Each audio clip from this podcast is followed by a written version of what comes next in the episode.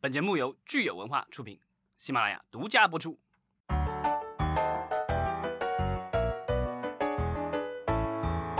大家好，欢迎收听新一期的影视观察，我是老张。Hello，大家好，我是石溪。今天是我们暑期八月份的第一次录音。八月份就是其实刚刚开始没几天，但是已经各种新闻应接不暇，狂轰乱炸。是的，呃，这个暑期档眼看着哈院线大片就是凉凉了吧？对，因为很不幸，我们最近的这个各地疫情有反复，然后不仅是国内，国外其实也在了，因为这个 Delta 变异这个病毒的这个肆肆虐啊，所以呢，现在国内的话，这两天的新闻好像是中高风险地区的电影院都已经关闭了啊，其他地方可能也会有一些限制，然后电影院可能有一些地区电影院的这个上座好像又有限制，百分之七十五、百分之五十什么的。没错，所以咱们之前大家都非常期待的《长津湖》哈宣布延期了，这不延不行啊。对，就是属于，而且新的上映日期并没有。当然，这个是为了配合现在的这个疫情防控啊，所以这个也是无奈之举。但是我觉得，作为一部啊，据据称，因为国外有一些媒体报道说啊，《长津湖》应该是中国有史以来拍过最贵的电影啊，两亿美元的投资啊。之前甚至一度传言说要分成上下两部上映，可能是因为考虑到回收的压力。而且片长啊，根据网上公开的信息，一百八十多分钟，三个多小时。哇，他必须要挑一个呃，大家能开开心心、放松的去电影院的这样一个时期。对啊，因为之前我记得疫情期间有一段时间电影院能开，然后但是上座率不能超过百分之五十，另外两个小时就必须停一次，是吧？对，而且每每每每一场之间都要消毒啊，干嘛什么的。那如果按照这个要求的话，我觉得《长津湖》这样一部三个多小时的电影就很尴尬了。看了两个小时，让大家出去待一会儿，再回来看剩下的一个多小时嘛。嗯，呃，其实以前好莱坞大片有那种中间有中场的，对吧？对，那那时候的电影的话是四五个小时，就是你去那儿就半天了，对吧？我记得好像那个什么《飘》那个电影，我印象当中好像是五个多小时吧，反正我至今没有勇气看完。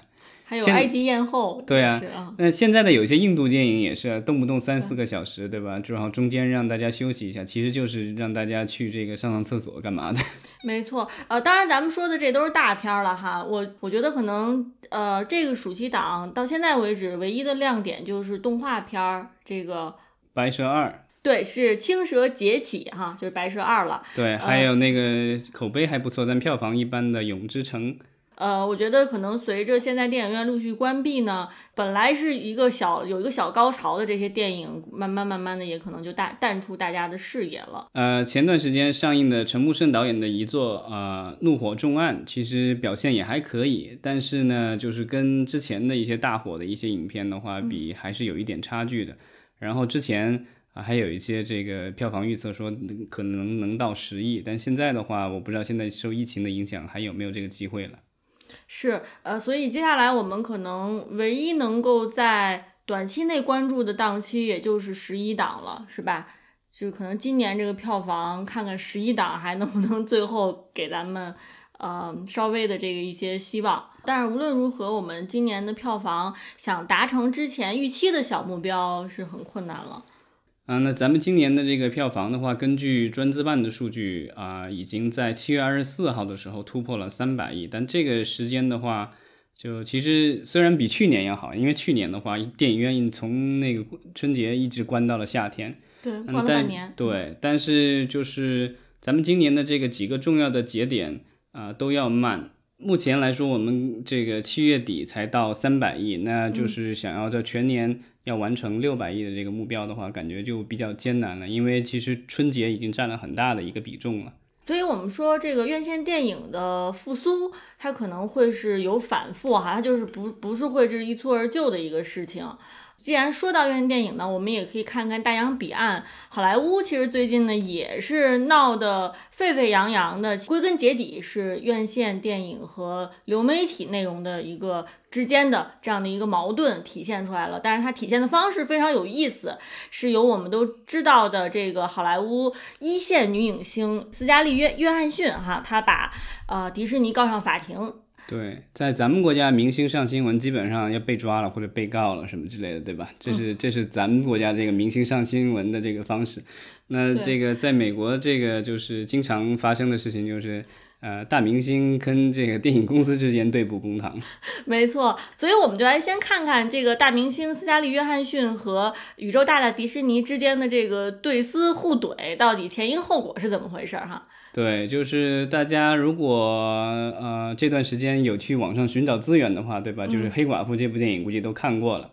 啊，这个其实是大家是其实你我提醒一下，你可能才会想起来，这是近两年内唯一的一部上映的漫威新片，就电影啊，剧不算。呃，没上映之前，大家还是有所期待的哈。呃，黑寡妇这个角色在《复仇者联盟》的这个最后一集里，其实已经死掉了。然后呢，但是这一部的话，其实算是一个前传。这故事其实是发生在《复仇者联盟》这个这个结局的这个前面的一个故事。呃，就是当黑寡妇这部电影被宣布，其实其实我觉得这个算算是。漫威对 DC 的就华纳 DC 的一个就是高调的回应，因为当时 DC 旗下的啊神奇女侠当时在票房上就是取得了很大的成就，然后那个那个片子就是女导演，然后又是女主女主角对吧？女超级英雄，这个都是创造了各种第一。当时迪士尼已经有了惊奇队长，然后呢，接下来呢又又又有了这部黑寡妇，然后大家其实对黑寡妇，因为这个角色在之前的漫威电影里出现了很多次了，然后大家也是非常喜欢。赋予了厚望，结果呢？因为这个突如其来的疫情，这部电影的话被延期了好几次，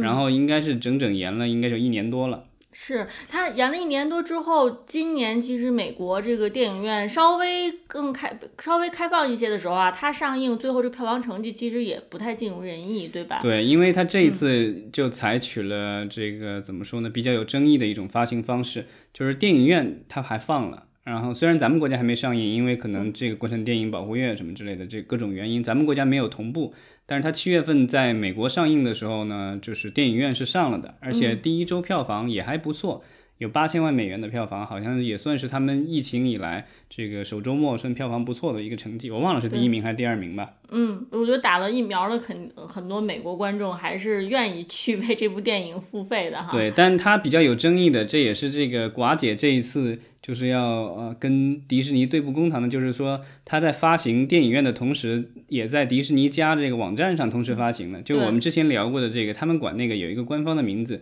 呃，叫呃 Premier Access，呃，PVOD，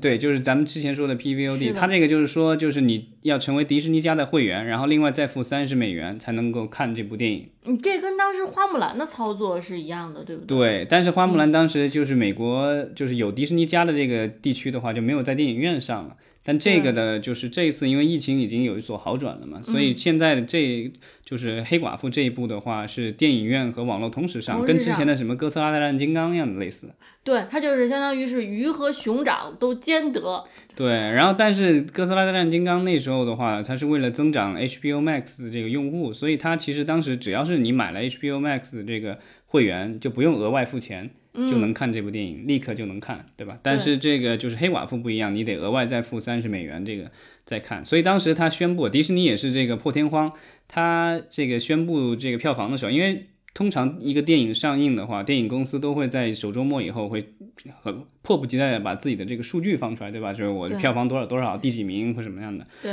那这一次的话，他放出来数据，一个是说在票房上，呃，北美的话首周末是八千万美元，嗯，啊，那应该是那一周的冠军吧。然后另外的话，就是他还说了，就是在自己的网站上卖了六千万美元。哦，就是网站其实这个成绩还是相当不俗的哈，因为毕竟就是相当于是既有迪士尼的会员的人，然后又愿意额外去付三十美元看。对，但这个故事呢，就是有一个好的开头，但是结局很凄惨。迪士尼太高调了，高兴的太早了。对，因为第二周这个数据就啪啪打脸了，然后这个 P 上一周的八千万美元跌到了下一周的两千多万美元了。呃，其实也有可能是他们在流媒体上放了之后，也就是打击了这个院线电影的票房了，是不是？呃，但怎么说呢？反正就是不理想了。然后呢，就是各有各的说法，对吧？那有些人说。是因为片子质量的问题导致票房下跌下跌那么快。那电影院当然有不同的想法。电影院说，就是因为你们迪士尼没有操守，没有节操，节操碎了一地，然后这个把电影同时在地院线和网络同时上映，造成了大家都去网络看看过了以后，然后盗版也很严重，然后结果没有人来电影院了，对吧？嗯，当然还有人就是说，因为这是因为 Delta 的问题了，这个 Delta 变种这个病毒肆肆虐，然后大家不敢去电影院，这是另外一个原因。所以这个就是我觉得就是多重因素吧，造成了，因为确实这部电影的口碑好像也是一般。然后这个如果大家看过了，就可以欢迎留言谈谈自己的想法。啊、反正就是各种不利因素叠加吧。再往后的话，就是第二周开始，好像就已经不公布网上到底卖了多少钱了。哦，网上也不公布了是吧？就票房那个电影院的票房，它还是有有第三方的对数据，你他不管他公不公布，他反正都有这数据在。对，但是迪士尼加上面的这个数据，只要迪士尼不公布，那你肯定不知道到底是多少了。明白了。所以就是说，我们票房其实是一个断崖式的下跌，但是它有没有人再在网上付钱看，其实我们现在是一个问号。对，但是根据根据一些这个专业的媒体的猜测，估计也是跌得比较惨，所以就不说了。对，如果第二周依然很漂亮的数据的话，我觉得他肯定要说出来的。对，这个斯嘉丽·约翰逊这次这个出来挑战迪士尼啊，好像是给迪士尼雪上加霜吧。就是本身这这个呃尾盘就大跌，完了之后还有明星出来手撕迪士尼。呃，但我觉得就是他之所以要跟迪士尼对簿公堂，也就是因为这个票房不是很理想吧。因为其实明星跟我们一样，也都是打工人，对吧？打工人的话，大家能够理解，很好理解。一个你有一个这个所谓的基本工资，对吧？然后另外一个就是有绩效奖金，对吧？嗯，然后呢，这是明星也是一样的，他们有个基准工资。然后这一次的话，迪士尼也比较狠，这个寡姐一一把他们告上法院，然后呢，他们立刻出了一个这个就是声明，然后就是跟对方怼。然后呢，最我在结尾的地方还不忘记这个，就是故意把这个就是寡姐已经收到了两千万美元的片酬的这个数据给抛出来。基本工资的数就已经说出来了，是吧？对，那寡姐这个东西就是基本工资，我觉得两千万美元对于寡姐这样的明星，因为她在这部电影不但是女主角，而且是监制之一，嗯，所以呢，这整部电影就是围绕她打造的，所以我觉得就是她拿那两千万美元也是无可厚非，因为其他的漫威男星拿的也不比这个少，甚至更多，对吧？之就不要提漫威男星了。我觉得大家如果对两千万美元没有概念的话，可以比较一下我们国内的流量明星啊，他们出席这个出场综艺基本上都是多少钱，大家可以去比较一下。就是寡姐的这个钱呢，我觉得还是比较符合市场规律的啊。对，但寡姐不高兴的是说，迪士尼这一回的话，本来好好的是说这部电影应该是在院线上映的，但是呢，这回变成了院线和网络同时上映。那他的工资呢，基本工资他是拿到了，但他绩效工资呢，其实是跟啊、呃票房是高度绑定的。是的，对，就是呃，大家知道，就是说一部电影的话，它挣钱先先是在院线的正常的电影，院线电影的话，先在院线挣钱，然后之后的话是在这个家庭录像，然后还有这个点播啊，乱七八糟各种东西啊，这这个有收入。那明星的话，其实，在后续的那些收入上，其实一般的分红的话就看情况，但是一般不会太多。但是很多的明星的这个绩效是跟这个所谓的票房是高度绑定的。那没错同一之前的这些就是漫威电影啊，好像就是有十亿美元票房是一个大关，一旦过了这个大关的话，明星的这个这个就是他们所谓的绩效工资，就是他们的这个奖金的话会特别高。那寡姐这一次说的，她的这个好像律师说的是，她因为迪士尼的这般骚操作，可以这么说吗？可以。啊，她可能损失了超过五千万美金。对，呃，我觉得这个损失的这个钱数哈是一个点，嗯、还有另外一个很重要的点就是，呃，寡姐她表示说，其实之前在跟迪士尼谈合约的时候，他们有多次强调说，就是确保这一部电影是会在院线独家上映的。那我相信，可能在合约当中，也许是会有一些条款是迪士尼许诺了这部电影是会保证在院线上映、独家上映的哈，但是它实际上操作的时候呢，是有违反当时这个合约的这个精神的这样的一些操作。嗯，但是我看到的一些分析报道，它其实是说，因为这个怎么说呢？这个我觉得就是以属于形势变化，让原来的一些约定变得就是有一些不合时宜了。因为之前的话，这么一部大的电影，一般人就不会说想到说这样的电影会直接这个就是直接上网络的这种，对吧？或者网络和呃这个就是院线同时上映，可能大家都不会这么想。但是因为疫情的这个突如其来的改变，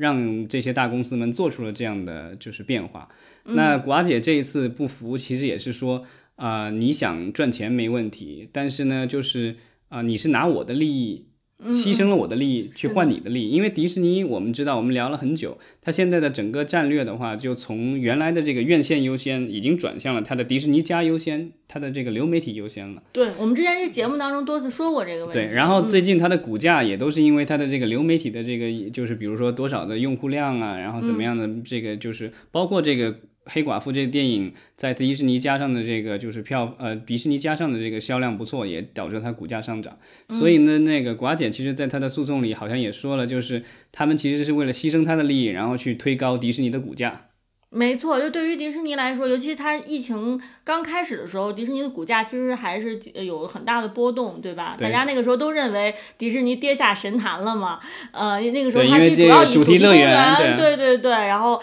这个电影哈，呃，都是其实大家是看呃看空的这样的一个情况。但是没想到呢，通过疫情，迪士尼很快战略进行了转移，非常高调的宣布，他们把迪士尼家作为之后业务的最核心的部分。对，然后当时其实有一条新闻，之前我们应该在节目也聊过，但当时可能大家也没意识到这个东西可能会对这个行业有多大的影响。就是当时迪士尼呃宣布他们会内部成立一个委员会一样的，然后呢，就针对每一部电影，它会有单独的做一个决定，是说它适合的独家在院线先上映，然后再走期后流程的话，还是说这个只在网上上映，还是说这个混合模式，就是说这个对到底什么样的形式发行？啊，由这个这样类似内部的一个这个委员会来决定。嗯，你说的这个委员会，我觉得非常有意思哈，因为其实我们也多次在探讨，就是说，呃，对于电影内容来说，到底是以什么样的方式，就是呃，就是这个电影。院线和流媒体怎么样的配合进入到这个市场才是最有效的方式哈？其实大家都是没有说一个定论的啊，因为就是都属于前期这个实验阶段，对吧？那我觉得如果迪士尼说它真的是成立了这样一个委员会，用比较科学的，甚至说稍微在这个委员会当中比较民主的投票的方式哈，去决定一部电影的命运呢，其实相对来说这个管理操作上还是比较科学的，因为你并不是说，但我觉得就是。这样的操作并不会影响，就是明星告他，因为寡姐这一次最大的一个不满的地方，其实在于是说迪士尼他采取了这样的一个新的发行策略，但是并没有跟他重新谈合同，因为原来的合同谈的是说这个东西院线这个发的好，你给我多少钱或什么之类的，然后后面的话，我觉得一般谈判都这样的嘛，我既然这个给了你特别多，那后面的我可能就稍微少给一点。因为这个也是好莱坞这个就是怎么说呢？八十年代的一个大阴谋的这个遗留产物吧。因为当时八十年代录像带刚出来的时候，然后呢，这是一个新技术，然后呢，因为原来就基本上就只有院线的收入，那后来有了录像带的收入。那这个当时就是好莱坞的各个工会，包括什么导演工会、编剧工会什么这些，都跟这些这个呃就是制片厂去谈，重新谈条件。那当时他这个制片厂就很狡猾，他那给了一个很华丽的理由，说录像带这东西呢是一个新技术，我们要投入很多的钱去开发这个市场。那这样的话就是说我你需要多给我一点个就分账的时候，你多给我一点，让我去把这个市场给做起来。所以他们当时谈的，我印象当中好像是这个就是。啊，比如说录像带收入里面，嗯，百分之八十那个钱是全部都是归这个就是呃制片厂所有，然后呢就是剩下的百分之二十呢，然后这个东西我们再来谈就是怎么去分账，就是说这个我该给你多少，说百分之二十里的多百分之多少给你，这个就是百那另外那百分之八十那个蛋糕是不给你切的，嗯，对啊，这个就是当年遗留的，后来包括影响到了后来的流媒体啊或什么的这个东西，就是后来都有这样类似的这项约定的条款。因为都是理由，都是说这个东西是新兴产物，有很多不确定性，我需要这个有投入很多的金钱和精力去开发这个市场，所以呢，你就少拿一点，这东西我风险大，但我也要多拿一点，嗯，对啊，所以我觉得这个就是寡姐可能当时可能也也就理，可能就理解，对吧？按照这个行业的这个惯例的话，那就是我就票房上我就多拿点，对吧？那后面的那个我就少拿一点，那个包括比如说流媒体上的那个钱，因为我们之前聊过，比如说这个就是你在。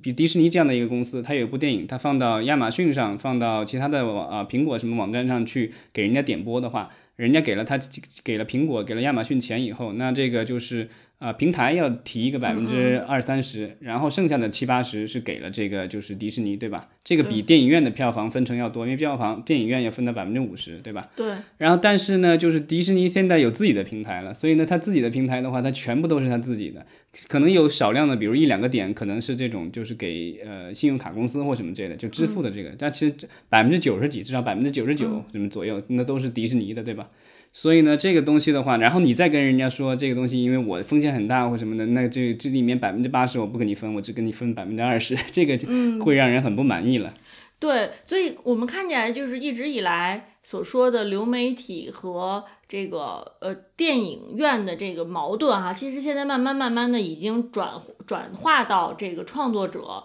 和制片厂的这个上面了，因为我们说最早其实这个矛盾是来自于这个制片厂和院线和流媒体嘛，对吧？但是好像随着疫情之前的这一波疫情慢慢进入到尾声，我们看之前的很多矛盾其实都做到了一个很有效的一个化解，对吧？就一开始各种撕逼到到。到最后的时候，其实就是大家好像也都就是利益为重，就是谈坐下来谈谈出一个大家都能接受的这样的一个情况。但是慢慢慢慢，好像现在这个矛盾又转嫁到了创作者。出来要去跟制片厂去要求自己的利益了。对，其实类似的事情在华纳身上也已经发生了。然后，呃，这次的报道其实也有很多的提提到了这个华纳的这个案例。因为之前华纳的话，就是也是属于不通知他的这些合作伙伴，包括导演、明星什么这样，因为这些人可能都会在这个票房上都有分成的。嗯，然后这些人的话，他。事先不通知，然后突然宣布说，二零二一年所有的华纳的这个新片都是这个就是院线和网络同时上线。嗯，那当时这个大导演诺兰就很愤怒，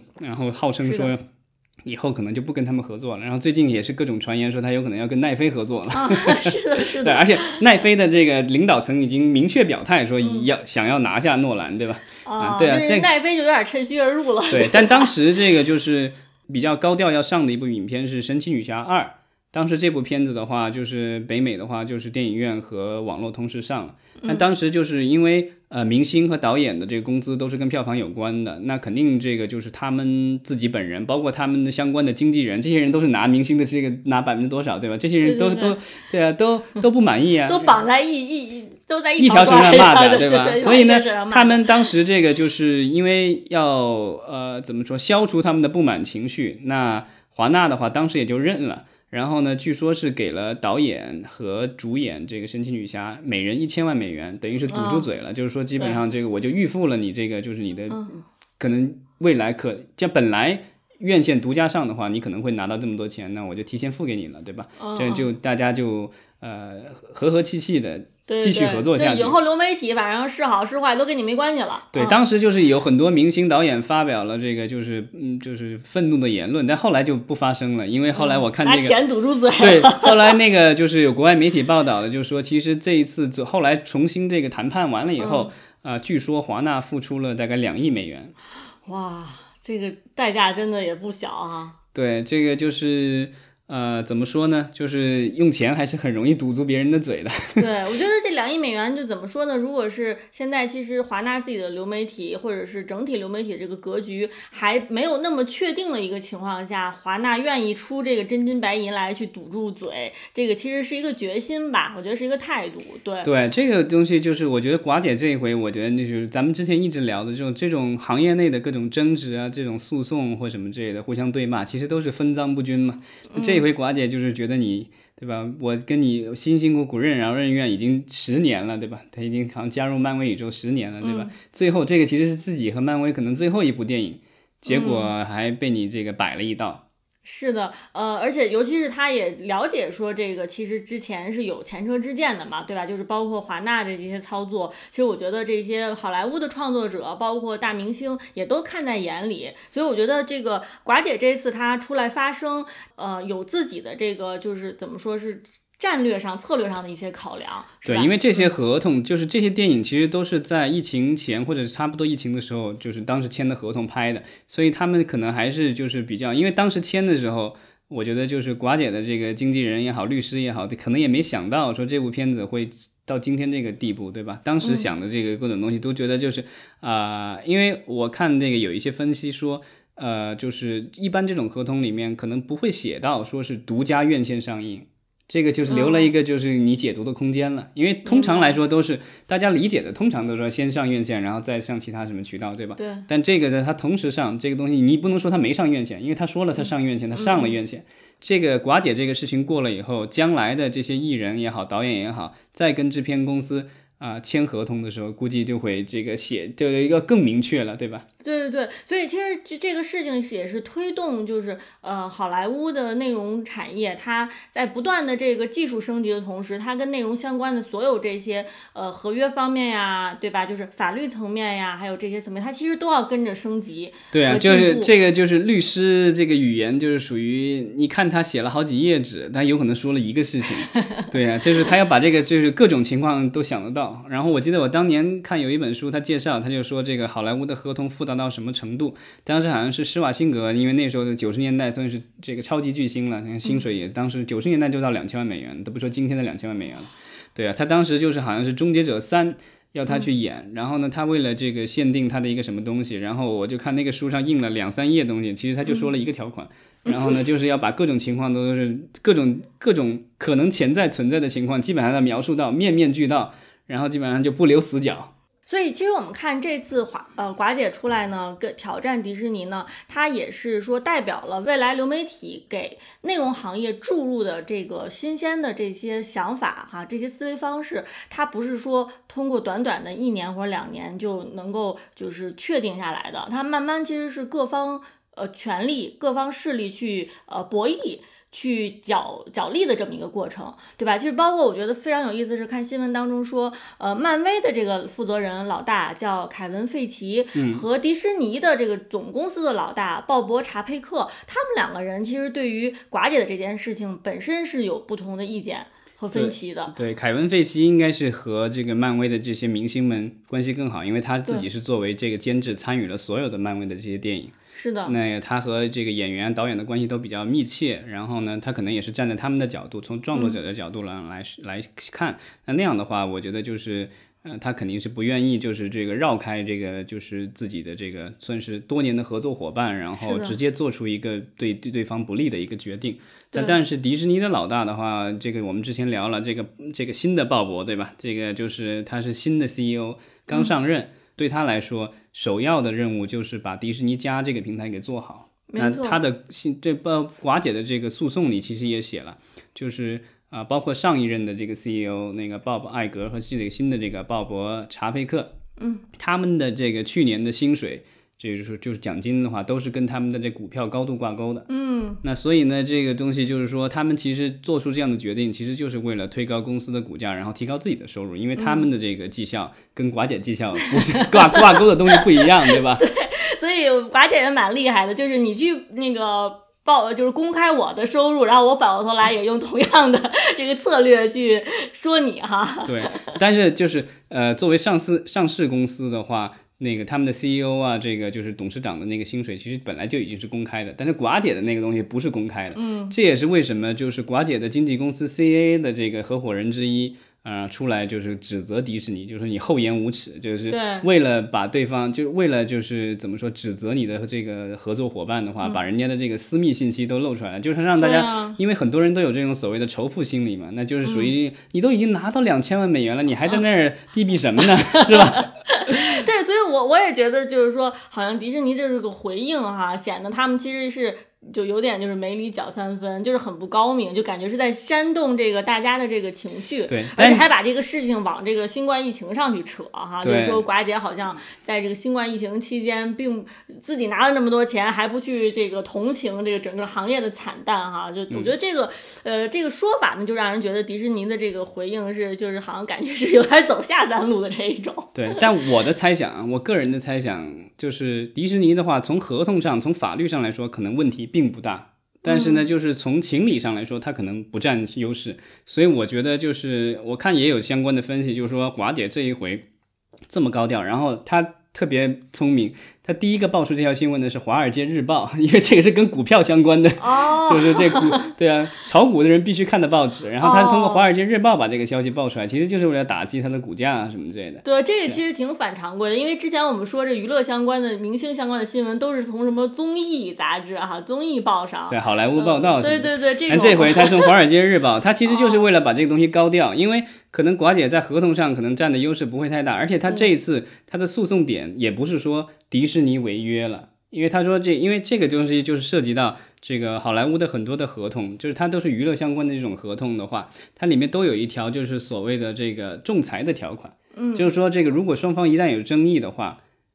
不能上法庭，得去这个就是仲裁庭。这个就是由仲裁委员会来来解决这个问题。那这样的话，就是这个所有的信息都是私密的，因为这仲裁的话，所有东西都保密的。然后一般就是大家如果不管是最后仲裁的结果是怎么样，还是说和解了，还是说这个最后仲裁谁赢谁输了，这个东西到最后赔了多少钱，谁收到多少钱，然后具体发生什么事情，这个都是保密的。但如果你一旦上了法庭，所有的东西都是公开的了。这个东西对对一些公司也不好看，因为这样的话，你很多东西都要这个公诸于众了。没错。所以呢，就是一般来说，明星和这些这大公司、这些娱乐公司的这种纠纷什么之类的，都是在背后进行的。那这一次就是寡姐那么高调的话，我看有些分析也是说，因为她如果不高调的话，有可能就去仲裁了。那她仲裁可能就不会，就这这个东西的话，可能不占太大的优势。哦，他之所以这样，就是他其实有一种这个猜想，就是说他可能就想逼这个迪士尼跟他和解，因为上市公司这个虽然中这官司能打得赢，但是你打那么多年的话，嗯，就是这个拖的就不好不好看嘛，影响也影响股价。那样的话，大家就息事宁人，给点钱就解决了，对吧？哦，所以我们看这个 寡姐还有她背后的这个呃律师团队啊，还是相当的精明，他们肯定已经把这个事情的这个呃利害关系全部都想得非常透彻了。对，寡姐的这。这个律师之前的这个东西也是有过类似的这种操作，还在成成功过。就是说，本来应该是仲裁的案子，他弄得高调以后，弄到了这个法院上去判，最后呢赢了。嗯，但是咱们说迪士尼也不是迪士尼的律师，肯定也不是吃干饭的哈，他们肯定也是意识到了寡姐这轮操作的真实目的，所以这个时候不知道迪士尼是有没有能应对的方式。目前看起来，他们应对的方式就是用新冠疫情来煽动民众的情绪嘛。对，但感觉至少从能看到的一些娱乐报道来说，因为娱乐行业，我觉得大家就是还是比较团结的。这个东西好像还我我看到的一些信息，基本上还是说这个站在寡姐一边的，就是说这个迪士尼属于这个怎么说呢？这个资本家有点这个太无情了，吃相太难看了哈。对对对，今后的话啊，因为这个事情，我觉得肯定会有终结的那一天的。然后呢，不管是最后和解了，还是说最后迪士尼胜了，还是寡姐胜了，或怎么样。对吧？这个最后都会有结果，但是这个事情的结果，我觉得可能会对他本身来说，我觉得他也就那样了，对吧？对于寡姐来说，他是多的几千万，少的几千万，我觉得他都是寡姐。但是呢，就是如果他这个事情一旦办成了的话，我觉得对将将来的这个就是呃创作人员和制片公司的这种关系，还有包括他们以后的合同的签署的话，都会有有深远的影响。没错，就是它可能也会成为一个里程碑式的这样的一个对，而且就是说，现在上映的很多的片子也都是这种，就是网络和院线同时这个就是上线，所以呢，就是也有一些相关的报道说，啊，受这个寡姐的启发，其他的一些明星，尤其是女明星，对吧？就是包括这前段时间上的那个库伊拉，也是这样的一个模式，然后包括现在正在上的那个什么丛林奇遇什么的，也是这个模式，对啊，就是现在还不知道，就是说。迪士尼有没有重新跟这些明星谈过合同，或者是有没有给给一些相应的补偿？但是我觉得一旦这个寡姐这个这条路走通的话，肯定会有更多的人啊会拿起法律的武器来保护自己的利益。那那样的话，就是将来的这个合同的话，我觉得可能大家都会特别注意了。这个东西就是因为其实比如说奈飞这样的公司，之前就有一些人讨伐奈飞或什么的，但是奈飞这样的公司，它其实做到了，就是我不要脸，但我不要脸就要说在前头了，我这东西就不上院线，对吧？但是呢，就是呃，你虽然拿不到票房的这个就是绩效奖金，对吧？嗯。但是呢，我给你直接上钱，对吧？你本来是一千万的片酬，我给你三千万，对吧？对对。你这个就是我我一下子堵住你的嘴。嗯，那这样的话，大家反正刚开始的时候都知道，对吧？这东西就好像是说，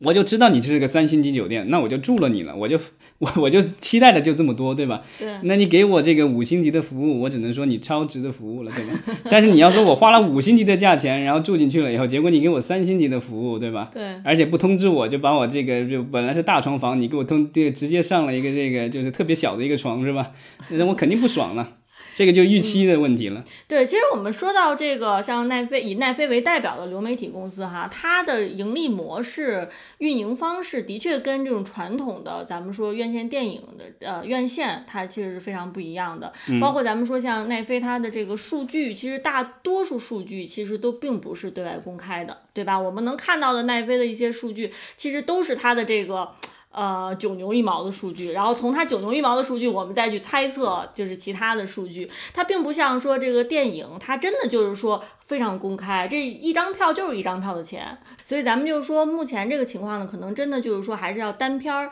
去思考，说这个片子到底是适合呃更多的走院线，还是更多的依依赖院线，还是更多的依赖流媒体。如果说想好了更多依赖流媒体，可能很多时候就是要问一问，说你怎么能确保流媒体平台的确是把你的利益最大化了？当然我们我倒是有一个建议啊，我觉得就是这个东西你要这个利益绑定的话，比如类似于。寡姐这样的东西，以前是跟票房绑定的，对吧？是对，干脆以后就是这个基础基本公司再加股票，对吧？